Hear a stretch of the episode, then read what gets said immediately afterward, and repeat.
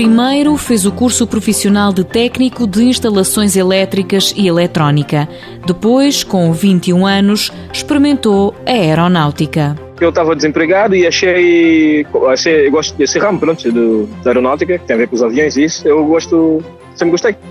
Então queria aprender, né? Paulo Nazaré optou pela variante de tratamento de metais deste curso do IFP. Fui ao estágio profissional. Depois do estágio profissional, que fiquei na empresa, chamaram cerca de um ou dois meses depois, acho eu, fizeram uma reunião com as turmas que tinham acabado o curso e estavam à espera. Disseram que tinham vagas, quem tivesse interessado, que é para mandar o currículo isso, lá para a empresa.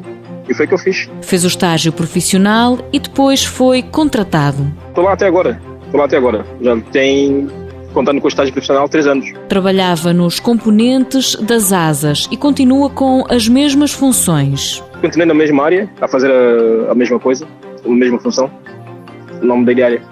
Também não estava interessado. Onde eu estava, eu gostava de fazer aquilo, por isso. Por isso, Paulo Nazaré não pensa noutros voos.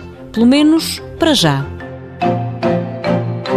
Mãos à obra. Com o apoio da União Europeia, Fundo Social Europeu, Programa Operacional Assistência Técnica.